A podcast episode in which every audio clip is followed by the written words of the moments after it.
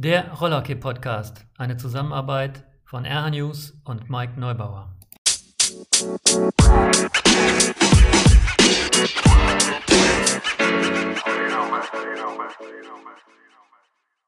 Alles klar. Einen wunderschönen guten Tag. Ich begrüße euch mal wieder zu einem neuen Podcast. ähm, Und ich habe euch auch wieder einen super interessanten, ganz lieben, netten Gast mitgebracht. Äh, jemand, den ich schon sehr, sehr lange kenne, obwohl er noch sehr jung ist. Ähm, Jan Kutscher, seines Zeichens äh, begnadeter Torhüter in Düsseldorf. Jan, ich begrüße dich. Dir geht's gut? Hi Mike, schön hier zu sein. Mir geht's gut. Den Umständen entsprechend, sage ich mal. Ja, diese scheiß Umstände, äh, da haben wir alle mit zu kämpfen. Ähm, ja, fangen wir einfach direkt damit mal an, äh, weil du, du bist aktueller äh, Bundesliga-Spieler, so wie andere, die ich auch schon interviewt hatte. Aber wie, wie sieht dein Training momentan aus? Ich denke, ihr dürft nicht auf Rollschuhen, obwohl ihr eine schöne eigene Halle habt und die da leer rumsteht. Äh, äh, was tust du? Hm, Ja, also auf Rollschuhen stand ich jetzt schon sehr, sehr lange nicht, äh, wie so einige andere auch. Leider, ähm, ich glaube im November das letzte Mal oder so, Anfang November. Das Und, lang. ähm, genau. Und dann habe ich mir natürlich überlegt, was machst du jetzt?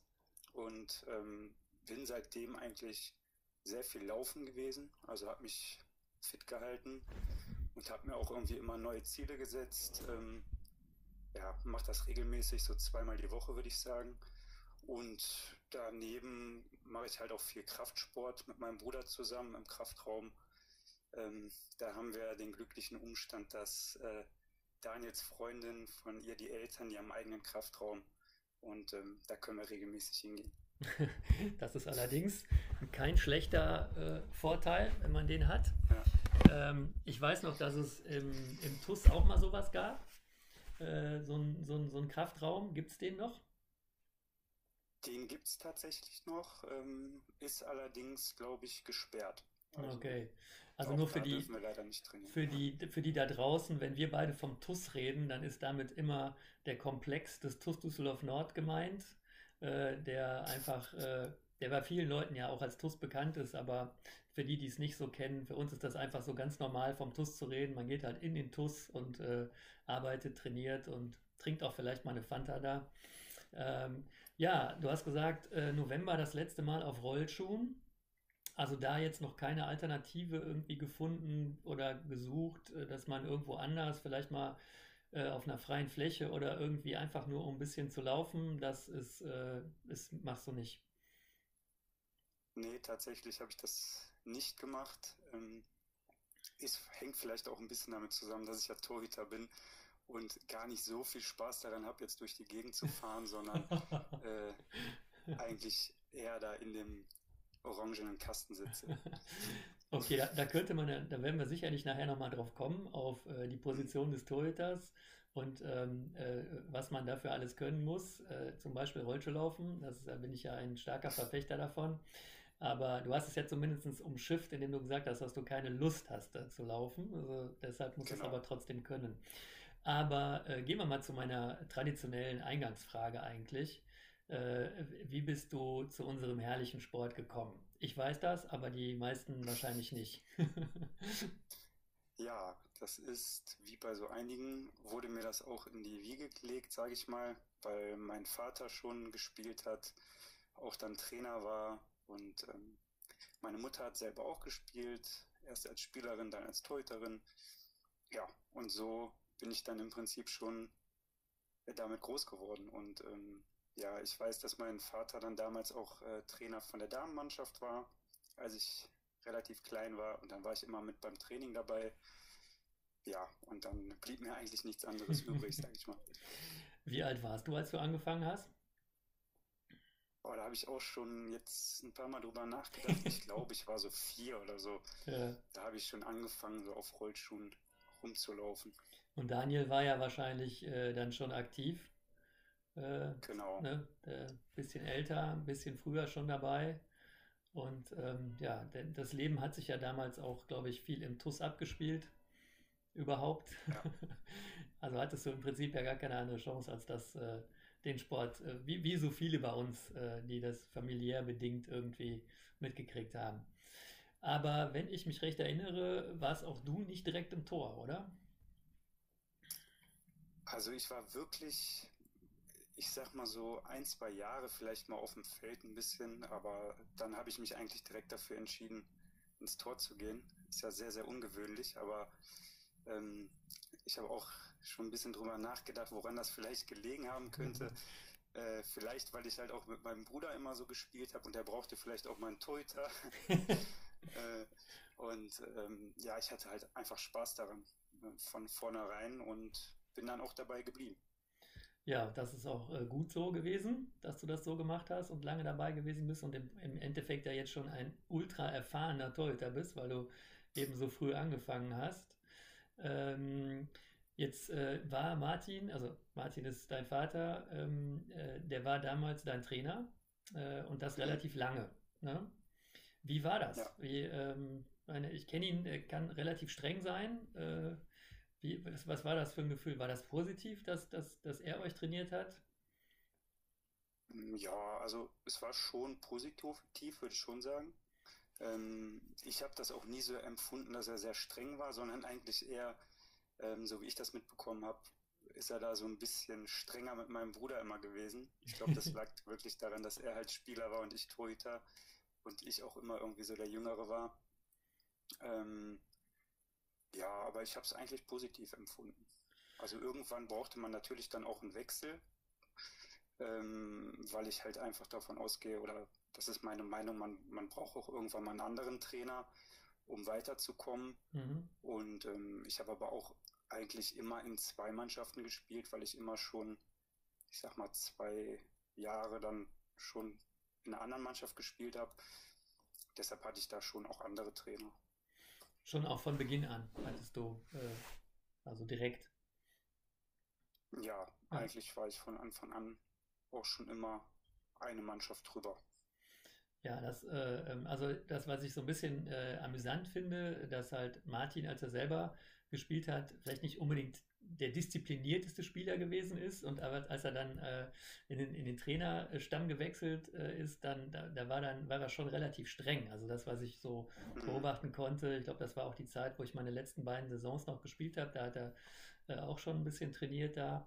Ähm, das war interessant, das zu sehen, dass halt äh, der dann die Sichtweise etwas sich geändert hat. Aber ich fand es toll, glaub, dass er war wirklich als äh, als Spieler nicht so ehrgeizig wie als Trainer. Nee, genau. Wenn ich das so aus Erzählungen mitbekomme.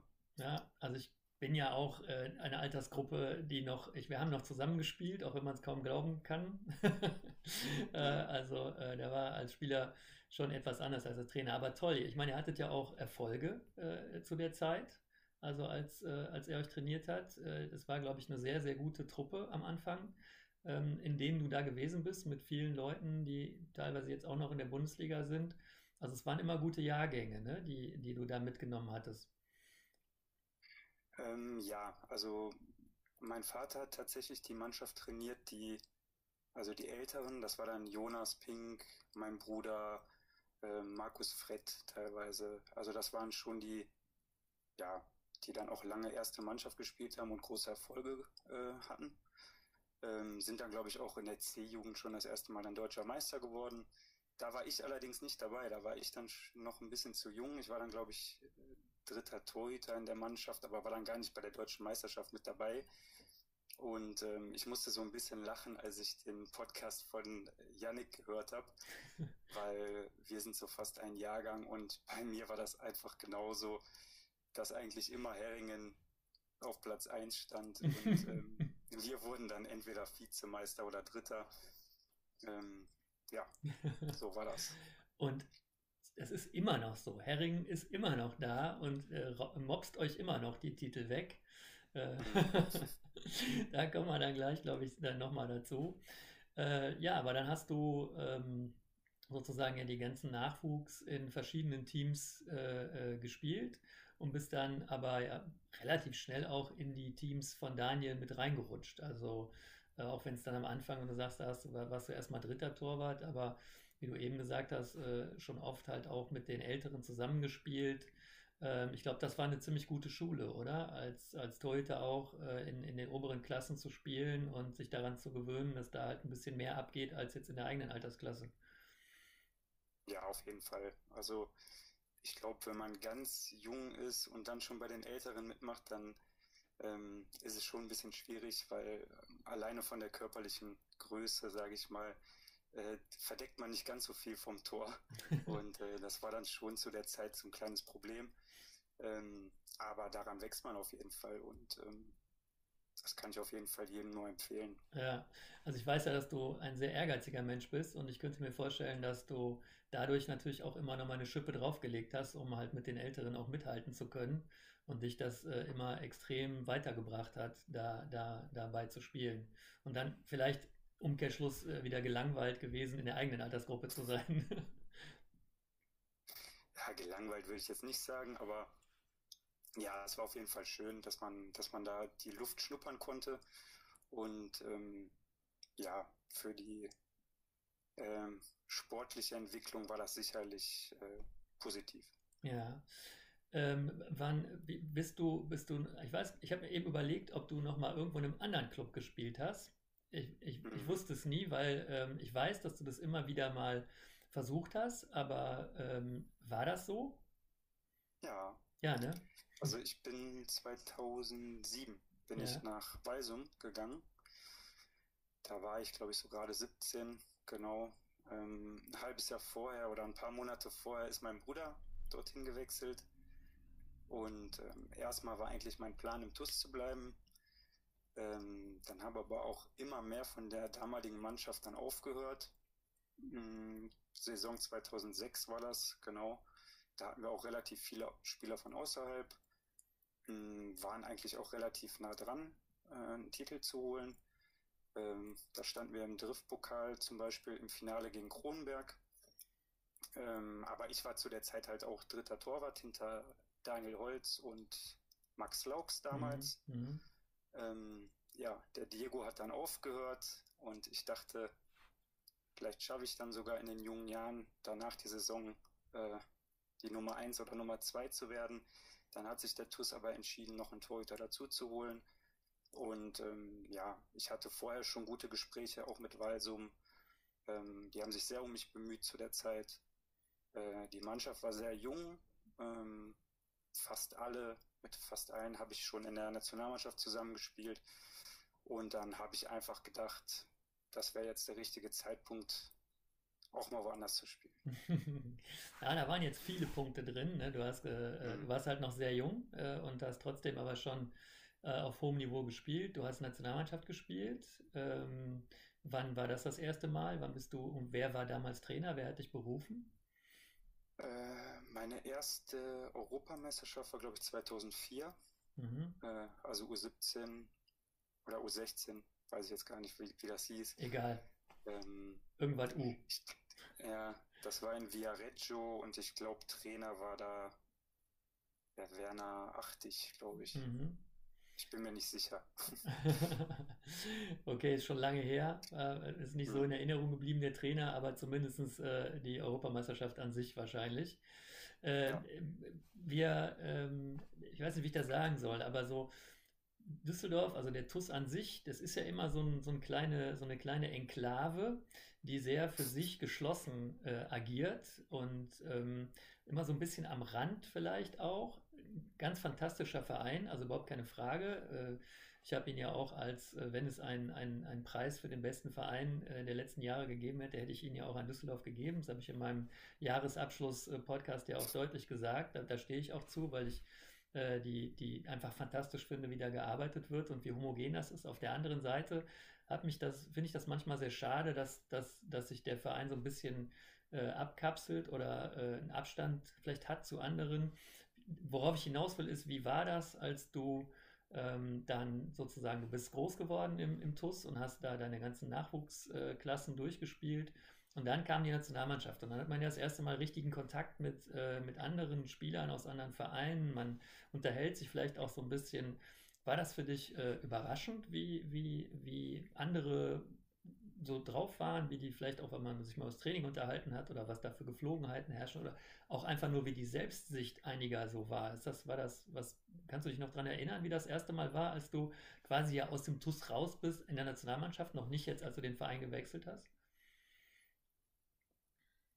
Da bin ich wirklich überfragt. Also ich weiß auf jeden Fall, dass ich davor ja auch schon viele Sichtungslehrgänge hatte mit Alfredo damals. Ähm, und das war schon irgendwie natürlich was ganz anderes, dass man aus diesem gewohnten Umfeld, aus diesem familiären TUS-Umfeld einmal rauskommt und sich auch mal mit anderen äh, wirklich mal länger unterhält. Und ähm, aber das habe ich jetzt nie als irgendwie negativ, sondern ganz im Gegenteil. Das war für mich immer wirklich eine schöne Sache, auch mal andere ähm, Vereine ein bisschen kennenzulernen, aber auch ähm, ja, wie da trainiert wird, ähm, die Ansichten zum Sport. Also das fand ich eigentlich immer sehr schön. Also das meinte ich auch, ne? Meinte ich im positiven mhm. Sinne, dass man, äh, ähm, also man, man lernt ja sozusagen äh, diese äh, die TUS-Welt kennen, die, die ist, die ist ja auch sehr, ist eine tolle Welt eigentlich. Also da, wo, wo, wo sich alle irgendwie kennen und alle, und dann kommt man das erste Mal äh, in, in, mit den anderen in Kontakt. Und dann hast du ja diesen Schritt, äh, nach Walsum zu gehen, den ich tatsächlich nur noch so im hinteren Stübchen irgendwo hatte, dass du den gemacht hast. Ähm, das war ja schon eine Reaktion auch auf etwas, was die, die Menschen, die im, im TUS das, das Sagen sozusagen hatten, die dir da jemanden vor die Nase gesetzt haben, mit dem du vielleicht nicht gerechnet hast und du daraus äh, ja die Konsequenzen gezogen hast, um woanders hinzugehen. Ist, hast du das klar gemacht damals, dass, das, äh, dass, da, dass du da jetzt not amused warst darüber, dass, dass du eigentlich damit gerechnet hast, in, die, in der ersten zu spielen?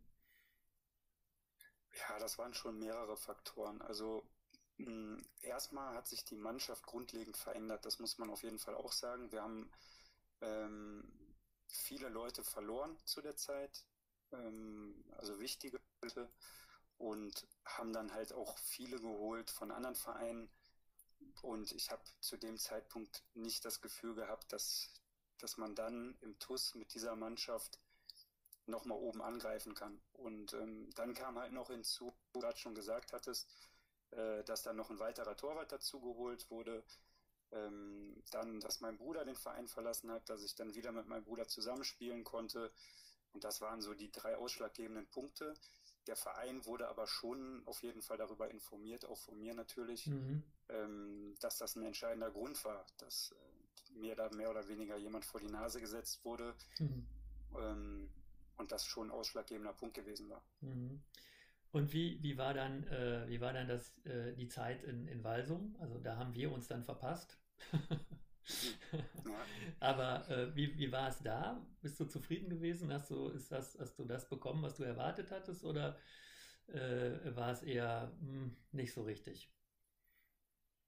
Also erstmal fand ich das auf jeden Fall eine, eine wertvolle Erfahrung für mich, dass ich wirklich mal rausgekommen bin. Das habe ich auch gerade schon mal gesagt, ähm, dass ich da auch dann in der relativ kurzen Zeit äh, sogar drei verschiedene Trainer hatten wir, glaube ich. Ja. also lief nicht so rund oder nicht so nach den Erwartungen der Vereinsführung, sage ich mal. Mhm. Ähm, aber im Nachhinein muss ich auch einfach sagen, war ich auch mit meiner Leistung dort nicht zufrieden. Ich konnte da irgendwie nie ähm, an die Leistung anknüpfen, die ich im TUS gebracht habe. Mhm. Und das war schon auch irgendwo ein Grund, wo ich dann auch gesagt habe, ähm, vielleicht bin ich im TUS wieder besser aufgehoben. ähm, hast du denn deine Spielzeiten damals gehabt? Also warst du von zumindest von den Spielzeiten her zufrieden? Ja, also ich habe schon sehr viel gespielt, ähm, habe mir dann aber auch, ich glaube in der zweiten Saison war das, ähm, habe ich mich fast immer abgewechselt mit dem Rainer. Mhm. Mm, International haben wir aber auch gespielt, also Europapokal. Ähm, also ich habe schon auf jeden Fall meine, meine Einsätze gehabt. Ja. Und äh, wenn du jetzt mal äh, so dich einfach mal selber fragst, warum meinst du, ähm, war es da anders mit deiner Leistung? Also woran könnte das gelegen haben? Fehlende Nestwärme oder äh, andere Rollschuhbahn, anderer Boden? Was war es? ja, ich glaube aber auch, dass das schon auch vielleicht an meinem Alter lag. Mhm. Ähm, ich hatte da jetzt noch nicht so das Standing, wie ich das jetzt habe. Ähm, und habe da auch einfach nicht die Leistung gebracht, die ich jetzt bringe. Mhm. Und ähm, im TUS habe ich einfach so das Gefühl, dass, dass mir total das Vertrauen gegeben wird, einerseits von der Mannschaft, aber auch von dem ganzen Umfeld, von den ganzen Zuschauern. Ähm, und das hatte ich halt dort nie, mhm. dieses Gefühl. Okay.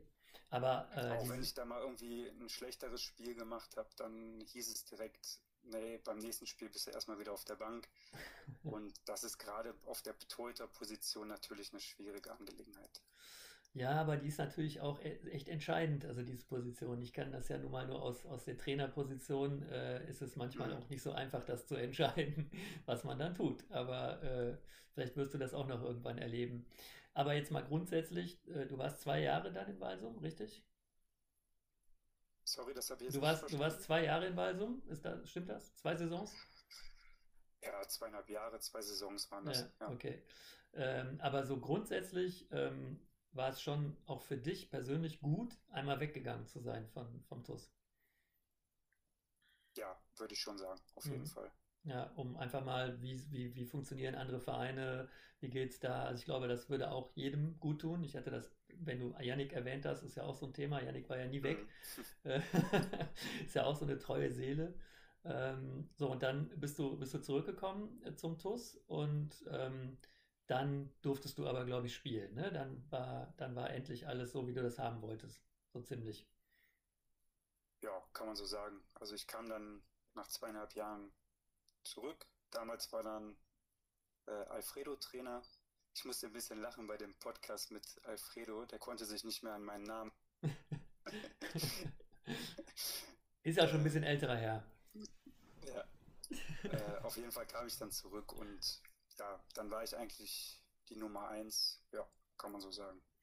Das waren aber doch ja jetzt, äh, ähm, also die, gerade die Jahre mit Alfredo, das war ja für mich immer, äh, habe ich ihm ja auch schon ein paar Mal gesagt, äh, so ein Rätsel, wie jetzt Alfredo gerade den TUS trainieren konnte. Also es waren eigentlich für mich Welten, die nicht zueinander gepasst haben. Und trotzdem war er da, glaube ich, sogar sechs Jahre oder so hat er, hat er dort trainiert. Und wie hast du die Zeit empfunden? War das, hat er, hat er das vernünftig gemacht? War, also, nee, das will ich gar nicht wissen, ob er es vernünftig gemacht hat. Wie, wie, wie war die Zeit? Also, das ist ja schon irgendwie, ob, also oberflächlich gesehen, schwierige, die zwei, zwei, zwei schwierige Parteien, die da zueinander finden mussten. Ja, das stimmt. Ähm, er war ja schon sogar in der Saison davor, also bevor ich wieder zurückkam, war er auch schon Trainer in Düsseldorf. Mhm. Ähm, und ich fand es auf jeden Fall sehr positiv, dass er dort Trainer war, weil er halt auch die U20 hat er gleichzeitig auch trainiert, die U17 glaube ich. Und ähm, man hat einfach gemerkt, dass er die Leute aufbauen möchte für die erste Mannschaft. Und ähm, das fand ich auf jeden Fall, dass er da zu der richtigen Zeit, also der richtige Mann zur richtigen Zeit war. Definitiv. Die, die, ihr wart allerdings zu der Zeit, äh, habt ihr nicht unbedingt um die Meisterschaft mitgespielt. War das für dich ein Problem? Ähm, ja, das stimmt. Ähm, ich habe aber schon irgendwo das Potenzial der Mannschaft gesehen und ich wusste ja auch, wer da noch hinten dran kommt. Mit Tarek zum Beispiel, Tarek Charlie. Wir haben Lukas zu dem Zeitpunkt noch, Bräuch. Ähm, da habe ich dann schon so mittelfristig gedacht, dass wir auf jeden Fall Chancen haben könnten, da mal wieder anzugreifen. Aber jetzt komme ich wieder zurück auf, äh, da ich dich äh, als sehr ehrgeizigen Menschen einschätze, ähm, dass du warst nie, hast du nie mit dem Gedanken gespielt in dieser Zeit, wo es ja eher Mittelfeldplätze dann auch waren, äh, vielleicht doch nochmal, ähm, ich denke mal, es werden Leute mit dir gesprochen haben, auch zu dieser Zeit, äh, den Gedanken gefasst, vielleicht doch nochmal irgendwo hinzugehen, wo die Chancen eventuell größer sind auf eine höhere Platzierung? War das keine, keine Option mehr? So würde ich das nicht sagen. Also die Gespräche waren schon da. Äh, auch danach noch waren öfter nochmal Gespräche da. Und eventuell hätte ich das sogar gemacht, wenn der besagte Verein nicht so weit weg gewesen wäre. ähm, aber da habe ich dann auch einfach so ein bisschen abgewegt, ob das äh, nicht ein bisschen zu viel Freizeit ist, die ich da für die Fahrerei dann opfer. Aber Und letztendlich ähm, bin ich auch d'accord mit dieser Entscheidung. Aber es hätte vielleicht, hätte ja eine höhere Platzierung rauskommen können dabei. Das stimmt. Ja. Also vielleicht wäre ich dann schon mal deutscher Meister geworden, weil das habe ich ja bis heute noch nicht geschafft. Ähm, Zumindest aber, mal einer, einer im Interview, der weiß, wie oft der Meister geworden ist. Nämlich ja, das muss ich dann auch, da muss ich auch immer lachen, wenn alle gesagt haben, oh, da weiß ich gar nicht, wie oft ich jetzt Meister war. Ich kann es ganz klar sagen, weder im Jugendbereich noch im Seniorenbereich. Hast du noch eine Rechnung auf? Vizemeisterschaften kann ich nicht mehr zählen. Okay, gut. Aber ähm, jetzt okay, das war, war, sagen wir mal, es war eine Zeit im Mittelfeld. Und ähm, jetzt, äh, ähm, ich sag mal so, die letzten Jahre, das, da ist ja definitiv ein Aufwärtstrend bei euch im Team gewesen. Also es sind Leute zurückgekommen, dein Bruder ist wieder zurückgekommen, hat nochmal äh, an seiner alten Stelle äh, Stätte gespielt. Äh, ich glaube, das waren jetzt nochmal richtig tolle Jahre, oder? Die, die letzten drei, vier Jahre, äh, rein so vom, von, der, von der Mannschaft her. Und da hat sich plötzlich alles zusammengefügt, was man sich so gewünscht hat.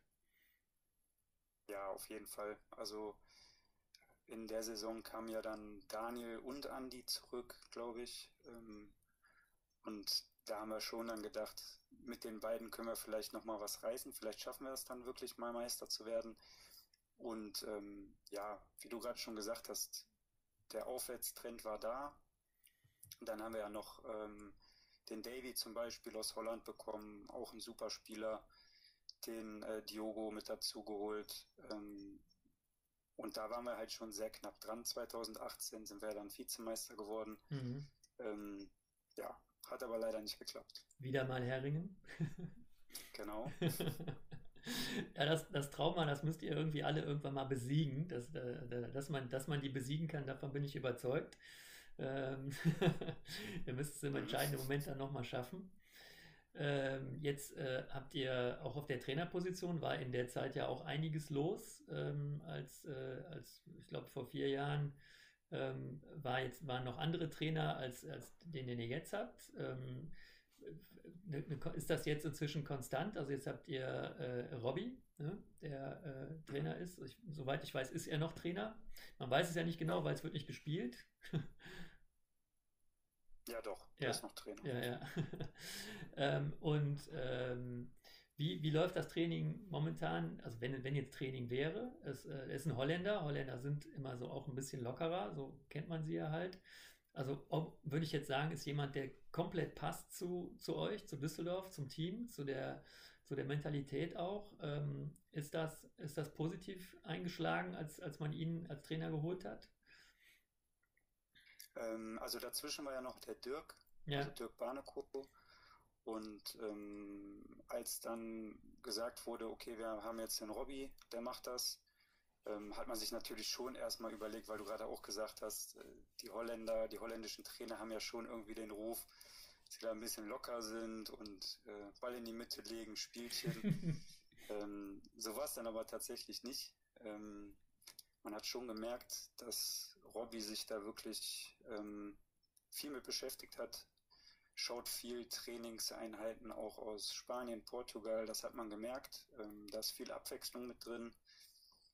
Von daher ähm, fand ich das schon sehr positiv. Das Einzige, was wir halt auch ein paar Mal angesprochen haben, ist halt das Coaching an der Bande, dass er da noch einen Co-Trainer haben könnte. Das wäre ganz gut. Mhm. Hat jetzt leider noch nicht geklappt, aber grundsätzlich sind wir zufrieden. Hast du denn deinen eigenen Trainer noch? Also ich weiß, dass es früher ja. äh, äh den Wolfgang gab, der sich um dich gekümmert hat. Gibt es da jemanden? Ja, also seit ich glaube jetzt schon sieben Jahre. Ja, seit sieben Jahren macht das jetzt der Uwe Brandt. Mhm. Und äh, ja, da bin ich auch absolut zufrieden. Ähm, der ist da auch, macht sich immer Gedanken, was man machen könnte, schaut in andere Sportarten rein. Ähm, also bin ich absolut zufrieden. Also ich weiß, dass du jemand auch bist, der das auch braucht. Also der, du, ja. du, du ähm, legst da sehr viel Wert drauf, dass du halt dein eigenes Training hast und ähm, da ähm, feilst da an, an allen Kleinigkeiten. Ähm, das ist schon wichtig für dich, ne? dass du denjenigen hast. Auf jeden Fall. Aber auch abseits vom Training, dass ich so meinen festen Ansprechpartner habe, ähm, Uwe ist halt auch ein Mensch, der nimmt einem alles ab während der Spieltage. Man muss sich um nichts kümmern und ähm, ja, das möchte ich eigentlich nicht mehr missen, weil ähm, ich kann mich dann einfach komplett auf mein Spiel konzentrieren und ich weiß, egal was passiert, der Uwe ist da.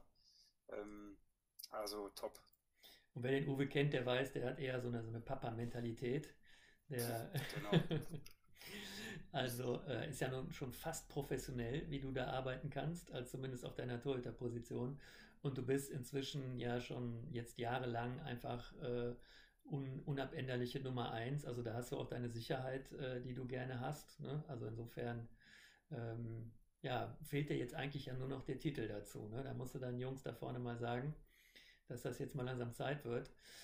Ähm, wie sieht denn eure, eure Zukunft aus als Team? Also Daniel hat aufgehört, ähm, ähm, Jonas hat aufgehört, äh, also jetzt verändert sich das Team gerade wieder sehr. Ihr habt leider keine Chance, euch einzuspielen oder daran zu arbeiten. Wie siehst du die Zukunft? Es, du hast eben gesagt, äh, du warst immer entspannt, weil du wusstest, wer da von hinten kommt. Haben mhm. die, haben die das, äh, das gehalten, äh, die, das, was du dir vorgestellt hast? Also sind sie so in die Bundesliga gekommen, wie du dir das gewünscht hast? Und glaubst du, dass es halt in Zukunft, äh, dass, dass Düsseldorf da immer noch weiter eine Rolle oben mitspielen kann? Ja, also die Zukunft ist sehr, sehr ungewiss, muss ich sagen, weil, wie du gerade schon gesagt hast, Daniel aufgehört, ähm, absoluter Go-Getter bei uns gewesen, mhm. aber auch mit seiner Erfahrung natürlich sehr, sehr wichtiger Spieler. Dann Jonas war immer so mein Abwehrchef. Also seitdem ich eigentlich denken kann, seit, seit der Bundesliga ist er immer da gewesen. Und ähm, wir haben uns eigentlich auch top ergänzt. Ja, das sind natürlich Spieler, die, die kann man nicht so schnell eins zu eins äh, ersetzen. Ähm, ja, und zu der Jugendarbeit, da sind natürlich welche hochgekommen. Also eben auch die, die ich genannt habe, mhm. wie zum Beispiel Tarek, der ist natürlich jahrelang dabei. Ähm, aber dann kommen jetzt natürlich auch wieder neue da hoch, zum Beispiel der Ben Barneco, der Nick Heinrichs. Ähm, aber das sind alles keine Spieler, wo man jetzt direkt von der einen Saison auf die andere irgendwelche Wunder erwarten kann.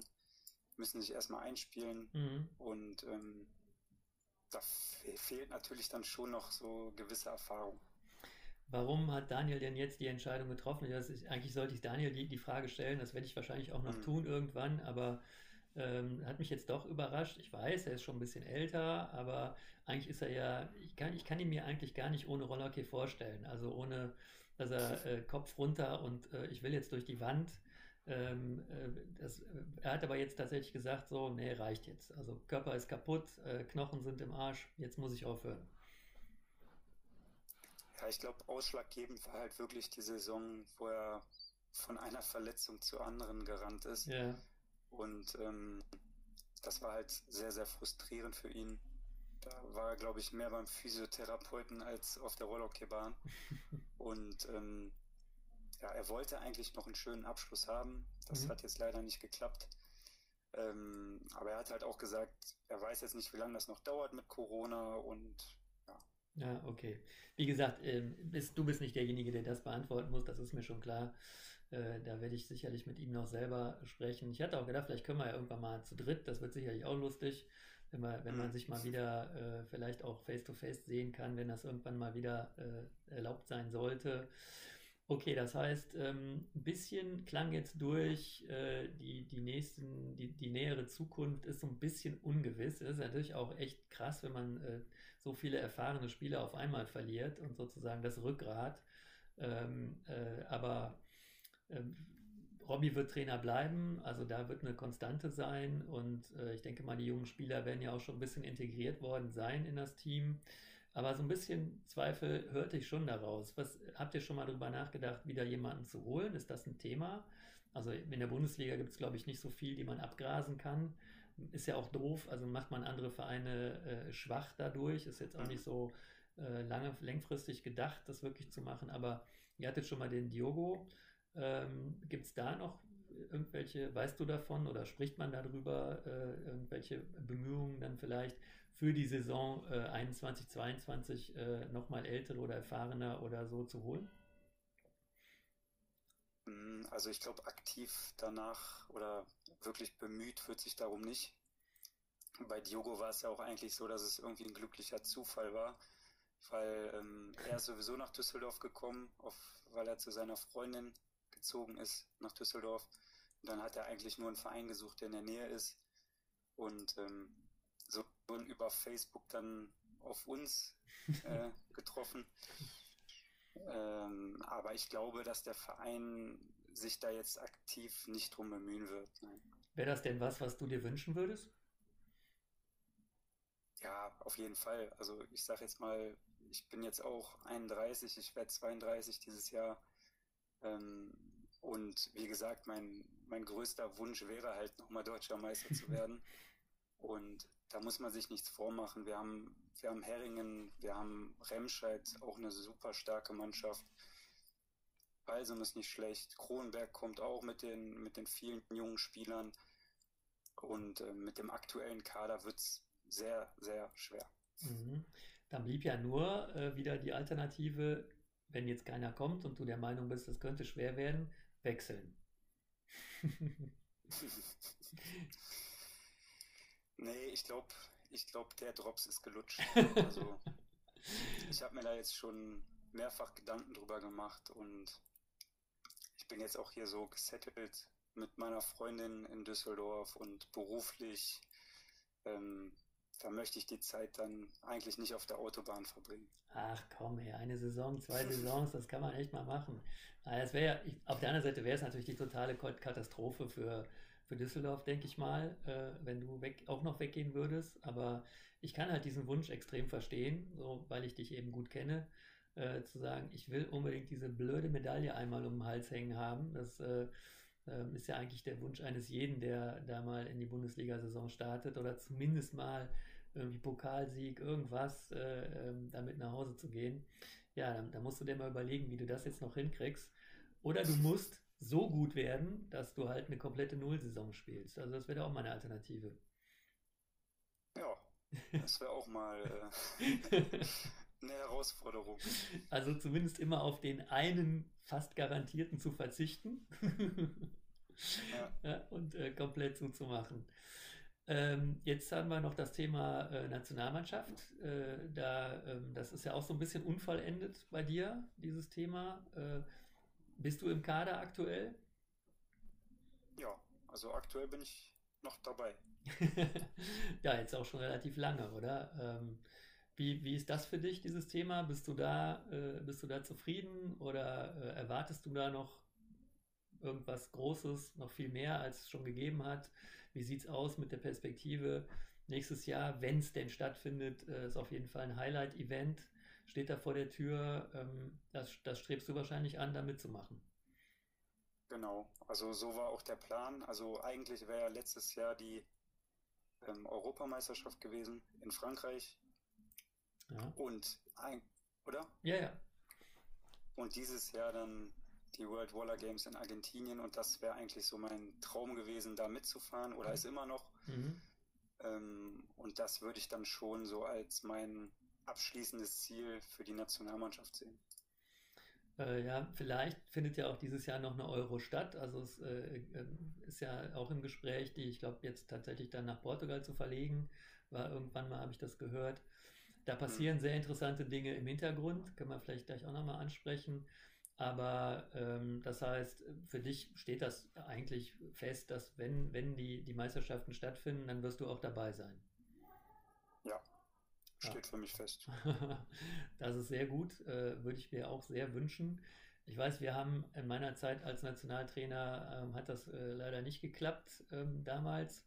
Aber das war so ein bisschen der, der, der Start auch für dich in der, in der A-Nationalmannschaft, oder? Damals die. Ähm, ähm, ja, also bei dir war ich, glaube ich, das erste Mal dann wirklich im Kader, ähm, also beim Training mit dabei und meine erste WM war dann 2015 in mhm. Frankreich. Ja, also alles richtig, ähm, so wie es sein soll.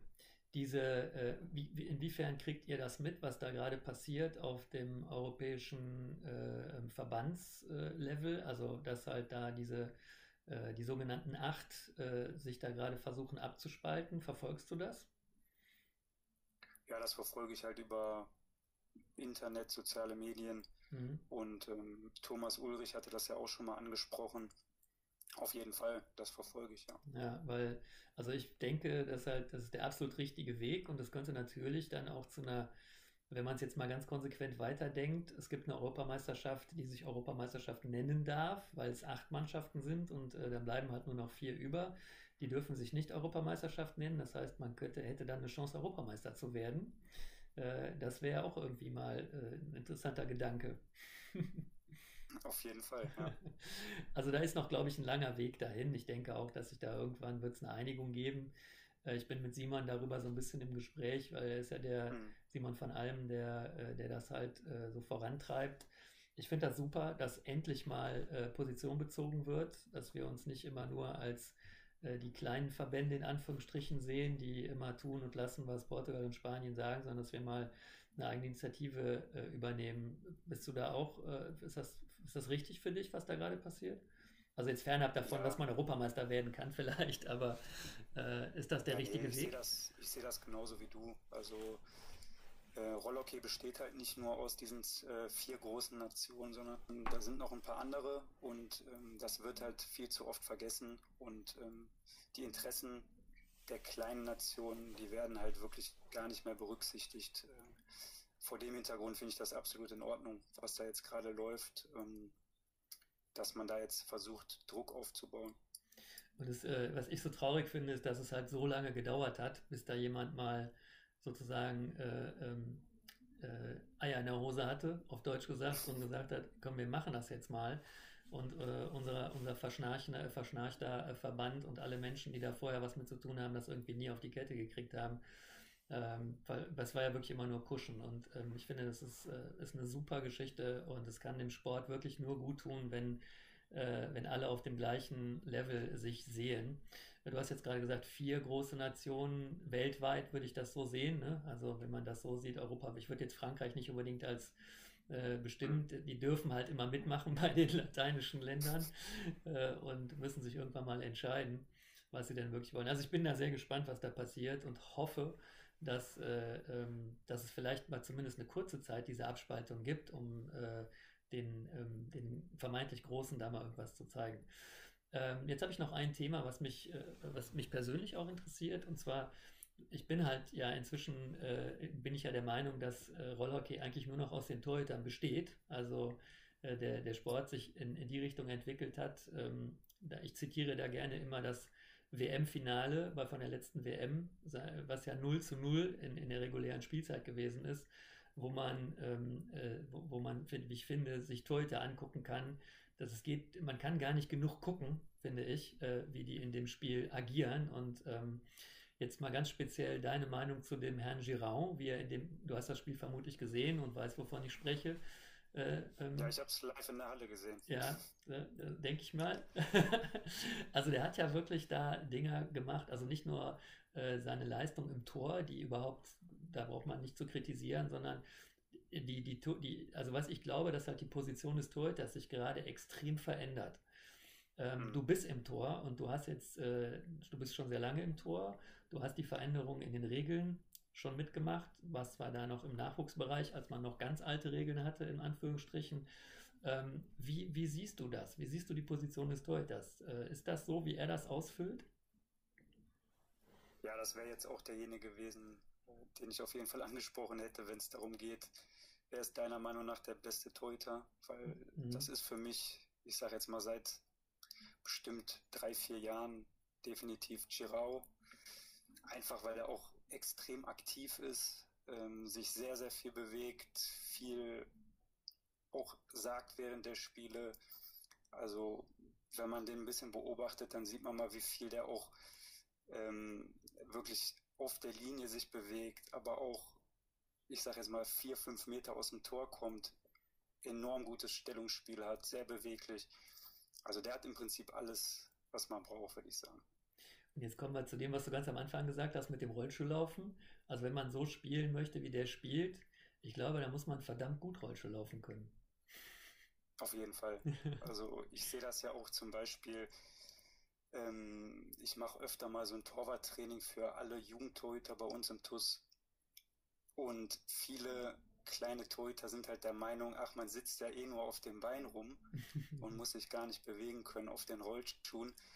Und da muss man halt wirklich erstmal anfangen, dass sie sich überhaupt auf den, auf allen acht Rollen bewegen können oder auf den Stoppern bewegen können, damit man überhaupt diese, diese Vielseitigkeit später entwickeln kann, wie das jetzt zum Beispiel ein Girau hat. Ja, ähm, und es gibt ja leider auch immer noch die, die Tendenz, äh, in den, äh, wenn, wenn angefangen wird, wenn die Kleinen anfangen zu spielen, zu sagen, der, der am schlechtesten rollt oder die oder der am schlechtesten Rollstuhl läuft, der geht ins Tor. Äh, dann haben wir damit schon mal kein Problem mehr. Äh, und ähm, gemäß auch dem, was du jetzt gesagt hast, und das vertrete ich ja auch zu 100 Prozent, im Gegenteil, ich setze halt den oder die ins Tor, die das am besten können. Weil, äh, wenn wir jetzt mal ein bisschen nach vorne gucken, ähm, wie sich halt, also gerade Giron finde ich, ist, ich kenne, sicher, sicherlich gibt es noch mehr Torhüter in der portugiesischen und spanischen Liga, die ähnlich, äh, ähnliche Anlagen haben, so zu spielen. Aber was ich an dem so faszinierend finde, dass er sich quasi zum Zentrum des Spiels macht. Also, äh, wie du, du sagst, der redet halt sehr viel, aber er spielt ja wirklich mit. Also, ähm, ich glaube, der ist von allen Spielern auf dem Platz derjenige, der am, am meisten äh, die Taktiken auswendig gelernt hat und in jeder Situation genau weiß, was jetzt zu tun und zu lassen ist. Geht dein, geht dein Training in diese Richtung? Ist das, äh, also wenn wir jetzt nochmal darüber sprechen, wie kann sich der TUS verbessern, sehe ich tatsächlich die Torhüter-Position und damit dich ja, nicht nur beim TUS, sondern bei allen anderen, äh, extrem in, in der Pflicht, da etwas zu tun und sich halt, äh, ähm, ja, trainierst du in die Richtung? Ist das etwas oder denkst du darüber nach? Ja, ich denke schon darüber nach. Ich spreche auch viel mit Uwe, was das angeht. Äh, wir überlegen uns immer neue Übungen, ähm, die das vielleicht nochmal fördern können. Ähm, also da sind wir auf jeden Fall dabei, auch Übungen umzusetzen. Definitiv. Mhm. Also, dass man beweglicher wird, dass man sich mehr bewegt, dass man auch äh, die Pässe zu den Spielern gibt, äh, mhm. zielgerichtet. Das sind schon Sachen, die wir auf jeden Fall berücksichtigen. Ja, gerade du sprichst die Pässe an. Also das ist für mich, glaube ich, irgendwie genau der Schlüssel, dass, äh, dass plötzlich aus einer Position, die äh, eher defensiv ausgerichtet war, immer, also eigentlich hm, saß da immer nur jemand, der versucht hat, das Ding sauber zu halten und plötzlich ähm, bist du ja quasi mit dem Schläger, du musst mit deiner einen Hand, die du am Schläger hast, schon äh, fast genauso gut äh, sein wie die anderen, die zwei Hände am Schläger haben und damit irgendwie äh, ähnlich präzise Pässe schlagen. Also ist das was, äh, wo, dein, wo deine Gedanken auch hingehen, da auch dran zu arbeiten, tatsächlich äh, richtig äh, konsequent äh, Pässe zu üben, zu spielen? Auf jeden Fall. Also machen wir auch schon, haben wir schon letztes Jahr gemacht. Und ähm, das ist auf jeden Fall Bestandteil unserer Trainings. Und wie, wie gehen die Spieler damit um? Also, das ist ja, das, wenn ich mich, wenn ich jetzt denke, so, ah, ich hätte jetzt plötzlich da so einen Wirbelwind hinten im Tor. Ich komme jetzt aber allerdings aus einer Zeit, wo da wirklich die Leute nur hinten drin gestanden haben und nach vorne abgewehrt haben. Da war es halt schon, äh, ähm, schon total äh, revolutionär, wenn man mit der, mit der linken Hand mal den Pass nach vorne abgewehrt hat. Das haben wir damals tatsächlich schon mal trainiert, aber wir haben nie darüber nachgedacht, ob jetzt mal ein, ein Torhüter mit dem Schläger spielt. Also das war jetzt nicht so Bestandteil. Wenn ich mir jetzt vorstelle, plötzlich ist da jemand, der halt sehr aktiv wird und der auch von hinten immer, immer ruft und schreit und so. Das ist, wie gehen Spieler damit um? Also, ähm, es ist ja schon eine Veränderung, die ja stattfindet. Das weiß ich ehrlich gesagt gar nicht. Also da sollte man vielleicht die Spieler fragen. Ähm, also so die Erfahrungen, die ich jetzt gemacht habe, waren eigentlich alle positiv. Also fanden das eigentlich sogar gut, dass sie dann auch mal Pässe von dem Torhüter bekommen, äh, weil das auch so ein bisschen ich sag mal, einen Überraschungseffekt natürlich dann auch äh, darstellen kann im Spiel, dass die Spieleröffnung dann halt über den Torhüter kommt und nicht ähm, über den Verteidiger. Mhm. Ähm, also ich habe da eigentlich positives Feedback gekriegt. Ja, es, es, geht halt nur darum, dass, dass sie damit, dass sie das in den Kopf kriegen, dass halt diese Möglichkeit besteht. Ne? Das ist ja auch eine Veränderung mhm. für die.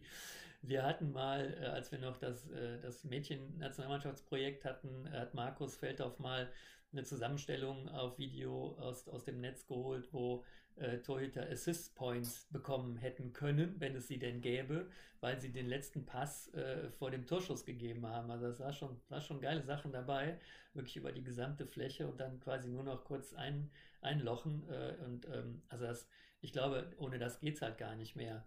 Ähm, jetzt gibt es ja diese fantastischen, komischen neuen Torhüterschläger, die im Prinzip nur noch ein, ein, Brett sind und vorne dran so ein Näschen haben. Ist das auch was, wo äh, spielst du mit so einem oder? Ja. Ja. Ich spiele mit so einem. Mhm. Ähm, was ist der Vorteil davon? Habe ich mich schon immer gefragt. Mm, also die sind halt sehr, sehr leicht. Ähm, und die sind halt auch ein bisschen länger als die anderen Schläger. Mhm. Ähm, du meinst jetzt aber speziell die Form der Kelle, oder? Ja, also Was insgesamt der Schläger, das ist ja, ist ja schon irgendwie, wie du sagst, das ist mhm. länger, also das äh, ist mir, also die sind schon, äh, ich habe so gedacht, wo kommt das jetzt her? Also sind die überhaupt mhm. erlaubt? also warum die Kelle jetzt diese Form hat, das, das weiß ich ehrlich gesagt auch nicht oder was das für Vorteile haben kann. Ähm, ich habe tatsächlich den Schläger, weil er halt wirklich sehr leicht ist, mhm ein Stück länger ist, ich halt auch viel mit dem Schläger hinterm Tor arbeite mhm. oder in Situationen, wo halt ausgespielt wird, ähm, versuche ich halt auch immer die Bälle abzufangen und ähm, da hatte ich halt einfach ein gutes Gefühl mit dem Schläger.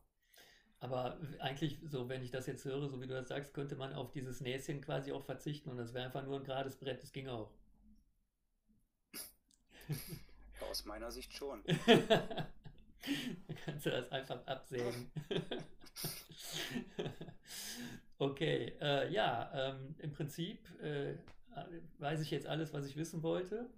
Äh, ich hoffe, äh, dass, es, dass du noch lange dabei bleibst, auch wenn du sagst, dass du ja, jetzt schon 31, also mein international spielen die Jungs inzwischen bis 45 äh, hast du noch ein paar Jahre vor dir, um dann dein Ziel zu also erreichen. So lange wie Ego-Roller wollte ich jetzt nicht spielen, aber mal gucken. naja, aber für die 40 ist ja quasi inzwischen schon Standard in der spanischen und portugiesischen Liga. Also äh, wenn man die sich so anguckt, äh, dass da dann so und so, ich denke mal, so wie du lebst und trainierst, wirst du das auf jeden Fall können. Ist das vorstellbar für dich, noch so lange dabei zu sein? Nee, also so lange glaube ich eher nicht. Ich fühle mich zwar körperlich absolut fit. Ich habe auch keine Knieprobleme oder sonstiges. Ähm, wie gesagt, ich halte mich auch so neben dem Hockey immer fit. Ich spiele auch noch Tennis. Äh, also körperlich wäre das wahrscheinlich machbar. Aber so bis 40 glaube ich eher nicht, dass ich so lange spiele. ich würde jetzt mal sagen, noch so zwei Jahre. Wow, das ist wenig. Ey. Überleg's dir. Dann, es, es, wird dir auf jeden Fall fehlen. Frag Daniel, äh, was er jetzt äh, dienstags und donnerstags abends macht. Langweilen. ja, noch sagt er, fehlt ihm das nicht. Irgendwann kommt das. Aber wir müssen ihn mal daran erinnern, äh, sobald dann wieder die ersten Playoffs oder so ja, gespielt werden. Ja, ja. Also was, dann sieht die Sache anders aus. Was, ich, ich glaube, was allen immer am meisten fehlt, das haben wir, da habe ich auch im, mit, Jan, äh, mit Jan Felte im Interview, ist einfach der Blödsinn in der Kabine. Der fehlt. Also wenn man dann plötzlich äh, das nicht mehr hat, also den Quatsch erzählen. Ich glaube, ich hätte dann auch noch zehn Jahre einfach nur noch weiter in die Kabine kommen können für den Blödsinn und dann nicht mittrainieren geht auch. und ähm, du hast jetzt eben schon mal gesagt, äh, du trainierst jetzt schon manchmal die kleinen Torhüter bei euch im Verein. Ähm, das ist ja auch eine Qualität, die der Verein hat, dass einfach Leute, die in der Bundesliga sind, sich auch darum kümmern, äh, Nachwuchs zu trainieren. Wäre das denn eine Option für dich, äh, äh, auf diese Seite zu wechseln? Also jetzt vielleicht nicht nur Torhüter-Trainer, sondern überhaupt mal ein Team zu übernehmen komplett? Auf jeden Fall. Also das ist auch mein Plan. Ähm, ich mache jetzt zum Beispiel auch dieses CDP-Programm mit ja. Driff, ähm, was ja jetzt erstmal nur diese Online-Schulungen sind, aber finde ich by the way, ein super Projekt. Ähm, und das ist auf jeden Fall mein Plan, dass ich äh, nach meiner aktiven Karriere, vielleicht schon währenddessen, mal schauen, ähm, auf jeden Fall ein Jugendteam übernehme. Mhm. Und wenn man jetzt mal ganz weiter denkt, dann auch äh, äh, vom, von Jugend in irgendwann in die in die Erwachsenen, in die Erwachsenenbildung überzugehen. ja, könnte ich mir auf jeden Fall vorstellen. Ja. Ja. Äh, ich weiß, dass halt ähm, bei all die, also ich, über diese Trainerausbildung, das ist ja etwas, das gibt's, da wird jetzt schon seit 30 Jahren im Prinzip drüber geredet äh, beim Driff. Äh, jetzt hat sie langsam angefangen und hat gestartet. Immer wieder, wenn darüber gesprochen wird, ist halt dieses, dieses Thema Torhütertraining, ist immer so ein spezieller Punkt, der, ähm, der nicht unbedingt ausgeklammert wird, aber der halt einfach, äh, wo, wo auch viel Wissen darüber natürlich fehlt. Ist, kannst du dir vorstellen, nicht, nicht in diese Richtung mal, äh, also weil ich ne, gemäß der mein, meiner, meiner Theorie, dass die Torhüter in Zukunft einfach immer wichtiger werden, was ich wirklich glaube, der, der Sport verändert sich dahingehend, dass, äh, dass das so eine äh, entscheidende Position wird, dass halt das Training für die Torhüter einfach um Längen besser werden muss, als es das momentan ist. Und dafür halt ein wirkliches Trainingsprogramm zu entwickeln, kann ja eigentlich keiner besser als ein Torhüter. Bitteschön. Ja, auch das, also auch das könnte ich mir gut vorstellen, weil ich bin da komplett bei dir. Äh, wenn ich jetzt so an meine Anfangszeit denke, also so an meine ersten äh, Torwart-Trainingseinheiten als äh, kleiner Junge, das kann man heute eigentlich nicht mehr gebrauchen. Das muss man einfach so sagen. Also ja. das hat sich so grundlegend geändert, das Torwartspiel. Und ich glaube, die wenigsten Vereine oder überhaupt Mannschaften, die haben wirklich so spezielles Torhüter-Training. Und ähm, da könnte man auf jeden Fall mal was ausarbeiten, definitiv. Also ich finde das, äh, also Giron wäre sicherlich nicht so, wie er ist, äh, wenn er jetzt nicht jemanden hätte, der mit ihm gemeinsam daran gearbeitet hat. Äh, und wir haben damals in dem, in dem Mädchenprojekt auch mal aus Spanien einen Torhüter-Trainer geholt. Ich bin jetzt schon wie Alfredo, mir fällt der Name jetzt gerade nicht ein. Aber, Von Rios, ne? Bitte? Von Rios, ja. Ähm, und also den einfach nur mal ein Wochenende da zu haben, äh, und einfach zu sehen, was, was da für Übungen gemacht werden. Also man kann sich da noch so, noch so viel Gedanken drüber machen. Dann kommt plötzlich einer daher, der das professionell in seinem Leben schon gemacht hat. Und äh, du machst plötzlich äh, drei Meter auf einmal, wo man vorher nur in Zentimeterschritten vorangekommen ist. Also ich glaube, da ist unglaublich viel noch äh, ähm, zu, zu beackern und das äh, könnte, würde ich mir sehr wünschen, dass wenn du, wenn, wenn das, das Trainerblut in dir vielleicht irgendwann fließt, dass halt oder auch jetzt schon mal darüber nachzudenken, ähm, wie könnte so eine, so eine Torhüter-Trainer-Geschichte irgendwie aussehen. Äh, das, äh, ich glaube, da wird man nicht drum rumkommen. Natürlich gibt es in Spanien und Portugal sicherlich ganz viel darüber zu holen. Ähm, mhm. Und das, was jetzt gerade passiert wird, ist ja auch in Verbindung mit dem spanischen Verband, der dabei hilft und so. Aber trotzdem, also ähm, und äh, der, der damals bei uns war, der hat ja äh, eigenes, eigenes Torhüter-Trainingslager angeboten. Also sind ja auch Dinge, die man machen kann. Also du sagst, du hast das für die kleinen Torhüter im Verein gemacht. Wenn man es deutschlandweit nur für die Torhüter macht, also eine Akademie mäßig, das äh, wären schon tolle Sachen. Und ich glaube, da ist Riesenbedarf. Hau rein. Hm. ja, hört sich gut an. Gute ja. Pläne. Macht ihr Gedanken darüber. Äh, wir, wir, kommen alle nicht ohne Rollhockey aus. Wie du siehst, ich ja auch nicht, äh, auch wenn ich auf keiner Fläche mehr stehe. So quatsche ich mir hier immer die, die Lippen fusselig und erzählt irgendwas. Äh, macht aber auch einen Heidenspaß. Hat heute auch wieder Wunder, war, war total toll, hat ganz viel Spaß gemacht mit dir, dich mal wieder länger zu sprechen. Das ist jetzt auch schon länger her, dass wir uns gesehen und gesprochen haben. Ähm, ich wünsche dir auf jeden Fall äh, beste Gesundheit, bleib, bleib gesund und bleib noch lange bei dem Sport. Das ist ein, ein äh, erstmal aktiv noch ganz lange, solange es geht. Und was ich dir wirklich, wirklich wünsche, dass du das schaffst mit dem einen Ziel, was du da hast. Danke, Mike. Ja, hat mir auch riesen Spaß gemacht heute. Ähm, mal so die, die Rollhockey-Karriere einmal durchgerattert in einer Stunde. Ähm, ja. Macht Spaß. Ja, super. Okay. Danke dir äh, an euch da draußen. Ähm, ja, ich wünsche euch auch noch alles Gute, bleibt auch da draußen gesund. Äh, wir hören uns wieder demnächst. Bis bald. Tschüssi.